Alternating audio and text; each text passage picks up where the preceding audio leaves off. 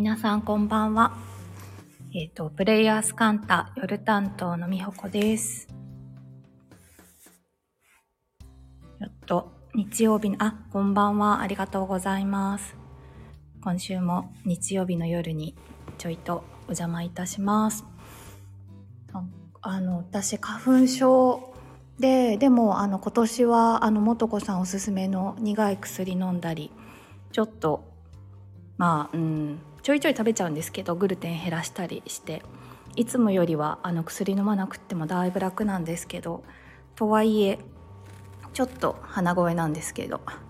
こんな感じで今日お付き合いいただけたらと思います。あ皆さんこんばんは。ありがとうございます。で今週の私の日記的なことをおしゃべりしたいんですけどあの昨日ツイッターにちょろっと書いたんですけどの岐阜になん行きがかり上っていうかあの流れでお邪魔してきました。あの大垣市っていうところのあの時間のあの時って書いて時地区っていうところにあのそう行きがかり上 行ってきました。あそう声そう声に響きがある空間なんですよ。大丈夫ですかね？ちょっとあの家の近くのちょっと違う空間で今おしゃべりをしております。あありがとうございます。大丈夫。といただきました。でなんかその行くきっかけがあの私の山の先生先生っていうかなんかそう私に山の楽しさを教えてくれた人がいてでなんか山って言ってもあのすごいこう何て言うの？がっつり登山じゃなくって低山っていうこう低い山の楽しさをなんかこう広めようっていう低山トラベラーっていう肩書きで活動してる方なんですけどあのその人との出会いはもうそう昨日話したらあそ昨日なんですけど10年ぐらいあ、万太郎さん、さすがお詳しい。百低山。なんかそう、百名山っていうね、あの、日本の中で素敵な山を100個、あれ多分ちょうど100なんですよね。あの、100個、百名山っていうふうにこう、称号を与えられている山があるんですが、それになぞらえて百低山とコメントいただきました。あのあそうそうで出会いが自由大学っていうなんか社会人向けの講座をやってるあれは何て言ったらいいのかな？なんかそうそういうところがあってで私はそこでその日帰り登山を楽しもうみたいな講座に参加した時にその教えてくれる側だった人がその人なんですけれどそう。でそのそう、自由大そういえば自由大学きっかけだったな、みたいなことも後で、あの、昨日その岐阜に行った後に、なんか、思ったんですけど、その自由大学に行く、私の中でなんかきっかけっていうか、になったのが、もう一個手前に、丸の内朝大学っていう、それはその東京のま丸の内らへんで、朝に、まあ、あの、この間、ほにゃららにもあの、朝活の方、出てました出ていただいてましたけど、多分そう朝活がすごい流行ってた時期に丸の内のまあ町おこし的なことも多分絡んでてなんかその丸の内に朝集まってまあいろんな講座が開催されるっていうのを多分今もあると思うんですけどやってるまたなんかそういう団体っていうかがあってで最初それに行ってたんですけど私そう朝が起きれないっていうことに気づいてなんでその時は会社員で通勤してたのであのその大体、まあ、9時始業とかにお間に合うような時間に終わるんですよね講座が。だからちょっと曖昧な記憶ですけど例えば7時半から8時半とかなんかそういう感じにそのあのその時点で丸の内にいるっていうのがまあその講座を受けたい人たちはそれにこうあの朝活だと思ってこう来てる方々が多かったんですけどちょっと私そうお休みが立て込んであ朝これ無理だと思ってでそれと同じ感じであの夜同じような体験できるところがないかなと思ってあの見つけたのがその自由大学っていうところで当時はあの池尻大橋と三軒茶屋の間にある小学校の何？もう使ってない小学校の校舎のあの一室を使ってあの講義が行われててその後表参道にキャンパスが移って多分今また別の場所で永田町かな？にまたそのキャンパスと呼ばれるその授業をやる教室がある場所があるみたいなんですけどあそうだから何が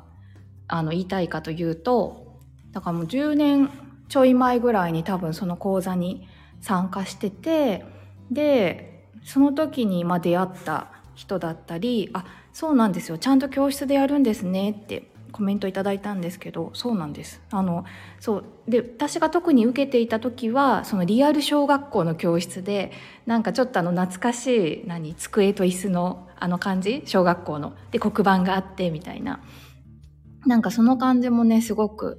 あの懐かしかったのとそのいわゆる放課後みんなあの会社員の方とか多かったので仕事が終わった後にそこにわらわら集まってきてでその後ちょっとあの池尻とかでちょっとご飯食べて帰るみたいななんかそういうこう課外活動的な感じもしてでその山のクラスとかは最後、うん、その確か5回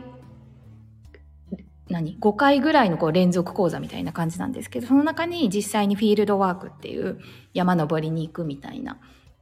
やつもある。その教室でやるのと、まあ、フィールドワークの組み合わせみたいな感じでそれぞれの講義が構成されてるんですけどそう。でなんかそうだからその時に会った人たちとかでそのなんかクラスも面白くってそのいわゆる一緒に受けた人たちはまあ10人くらいなんですけどあのその講義が続いてるので何期生みたいな感じでこう卒業生コミュニティみたいなところがあってなんかそういうこうつながりとかもあの体験したのはその時が初めてだったと思うんですよね。なんかいわゆるそのコミュニティみたいな感じ。でそう私その時のなんかコードネームじゃないですけどそこの場そのなんかコミュニティでは私あの名前が美穂子なんですけどミポリンっていうのがなんか私のあだ名でなんかだからその何期生とか関係なくあどうもミポリンですみたいな感じであの最初はちょっと抵抗あったんですけどそのうちなんか全然なんていうの？恥じらいがなくなるというかなんかもうあの自分のラベルみたいな感じででお互いにそういうあの私がミポリンと呼ばれているように他の人にもそういうあだ名があったりするのでなんかそういうこう、まあ、家でもない、まあ、勤め先でもないなんかサードプレイスみたいな言い方したりしますけど、そう、コードネームミポリン、ありがとうございます。そういうなんか体験をしたのがその時が初めてだったなっていうこともそうちょっと思い出したんです。で、あ、そうそう、あのね、岐阜の話に 移りたいんですけど、で、その、あ、で、そのなんかその、なんていうの？教えてくれる側の人が、あの、大内聖さんって言って、私は、あの、聖さんって呼んでるんですけど、あの、行人弁に正しいと書いて、聖さんなんですが、せいさんが、まあ、あの、フェイス、全然会ってなかったんですけど、フェイスブックとかではつながってて、で、なんかのタイミングで私滋賀に行ったんですよっていうのをコメントがなんかしたので、私が滋賀にいるっていうことは知ってて、で、あの、この週末、あの、何、人をこう、あ、だから、そのせいさんはそういうこう、講座をやったり、まあそのオーダーに応じて、あの、山の案内をするみたいなこととかもしてるんですけどその岐阜の山ん？違う滋賀？岐阜かな？岐阜の山滋賀県寄りのをあの案内するんで週末行くからあのその前の日空いてたらお茶しようよみたいな感じで連絡が来てでちょうど私も空いてたのであなんか行きますって言って最初はそのコーヒーでも飲むのかなと思ってたらちょうどその岐阜の大垣のその時地区時間と書いて時地区にあの以前まちづくりみたいなあの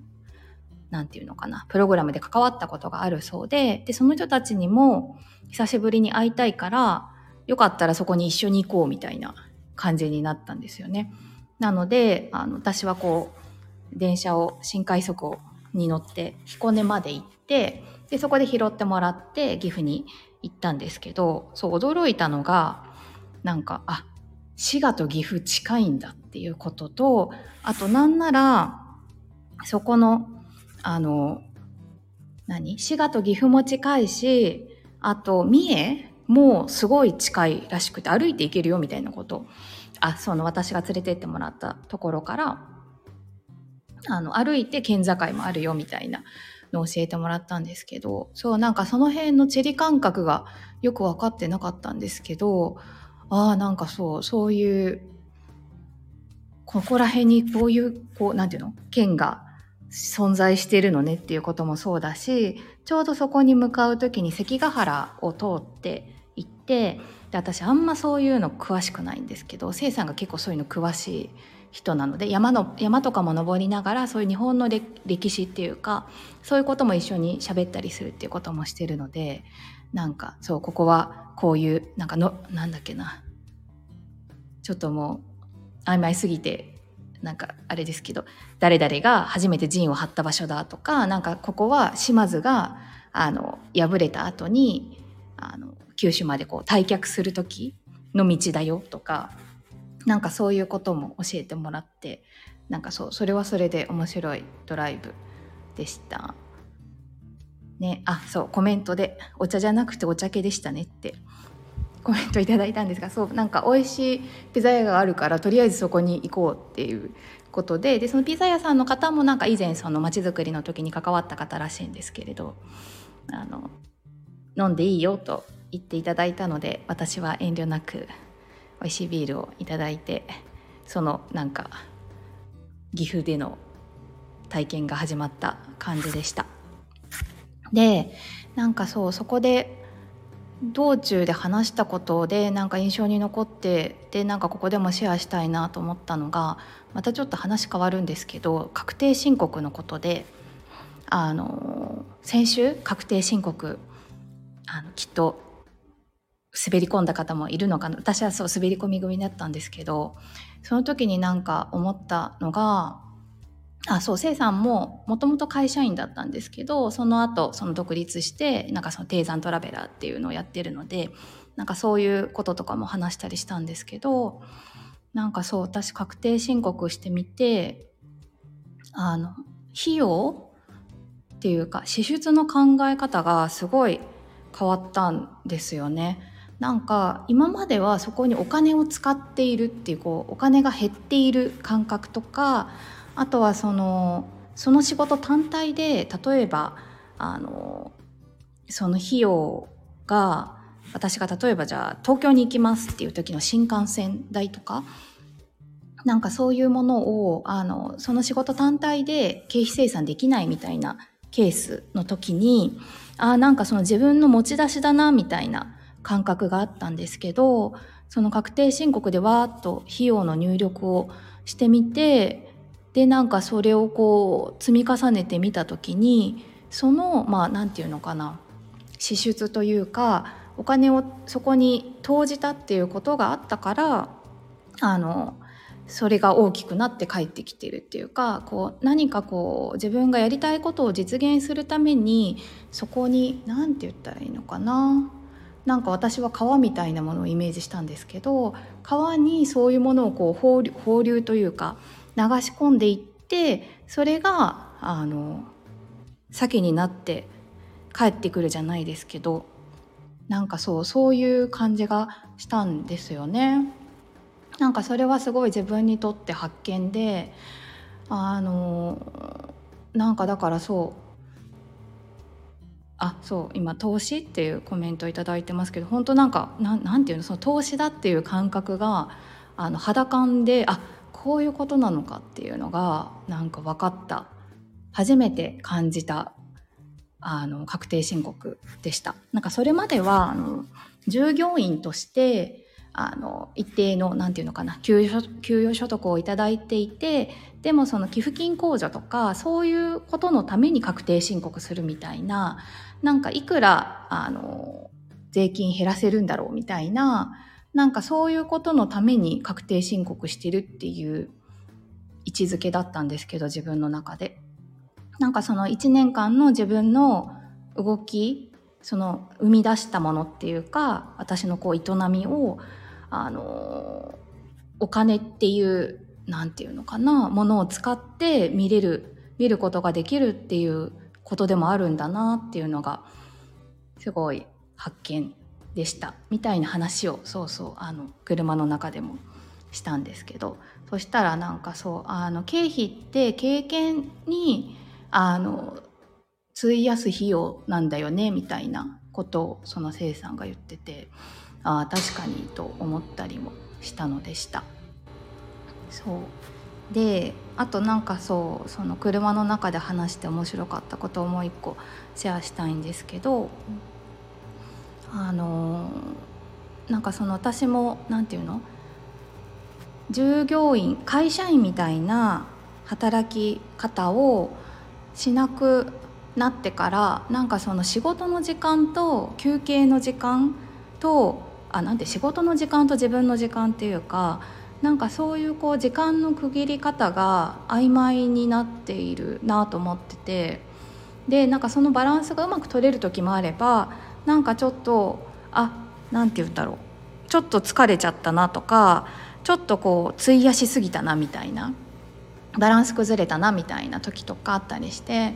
でなんかみんなどうしてるんだろうと思ったのでそういうことも聞いてみたんですけど。そしたらまあそれは一個のケースとして話してくれたんだと思うんですけどそのせいさんの場合はなんかそこはあのそんなに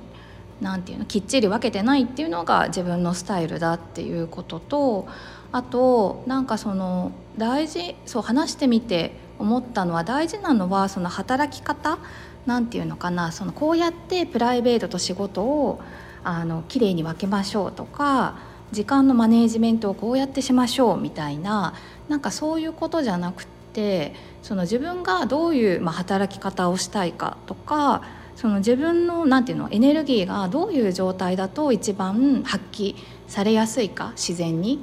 そのなんていうのかな。さっきのそれもなんかそう私なんか川だなと思ったんですけどそういうこう自分のこうなんていうのかな放流の仕方っていうかどういうふうに水流すと流れがいい感じになって周りにもこう広がってるなとか自分も手応え感じられるなとか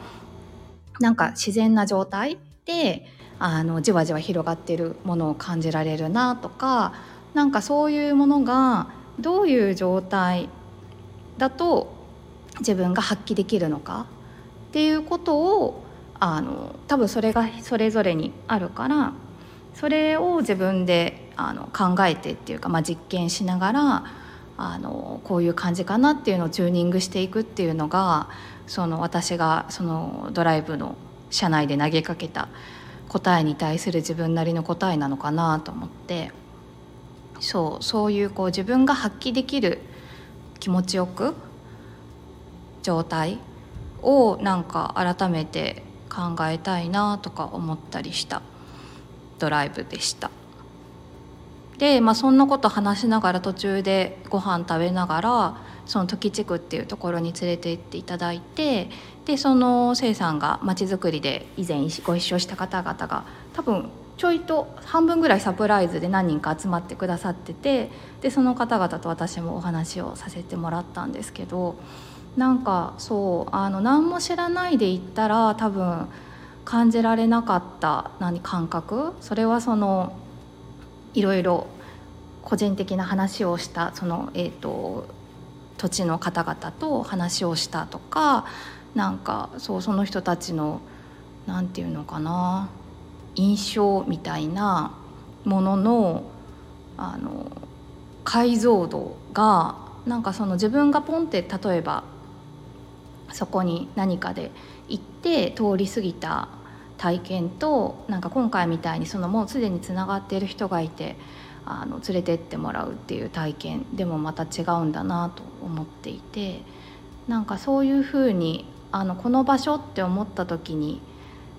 何て言うんだろう思い浮かぶ人たちがいる顔が浮かぶ人たちがいるってすごく嬉しいことだなっていうのはなんか前から思ってたんですけど今回そういう形であの行きがかり上車に乗って一緒に連れてってもらったことでなんかそういう体験ができたのも嬉しかったことでした。ね、であのそうなんですよさっきも言ったんですけどその人との出会いは低山がきっかけだったんですが私最近全然山登ってないんですみたいなことを言ったらなんかその私が住んでる滋賀の近くにもあこういうとこもあるしここもあるしここもおすすめだよみたいなのを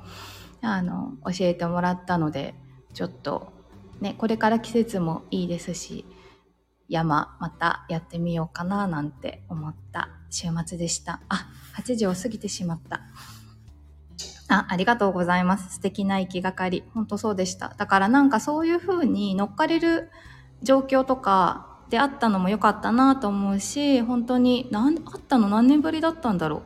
多分5年ぶりとかなんですけど実際に会ったのはせいさんと。なんかそうそれも含めてでも全然その感じ全くブランクを感じることなくなんかこうお互い変化してるけど変化してる部分とでもなんか変わってない感じとなんか両方味わえたのもすごく嬉しかった時間でした。という今夜の私のお話でございました。皆さん、あれですね、今日この後またいろんな配信があると思うんですが、あの、この夜担当の私のお話にお付き合いくださってありがとうございました。ではまた来週お会いしましょう。さよなら。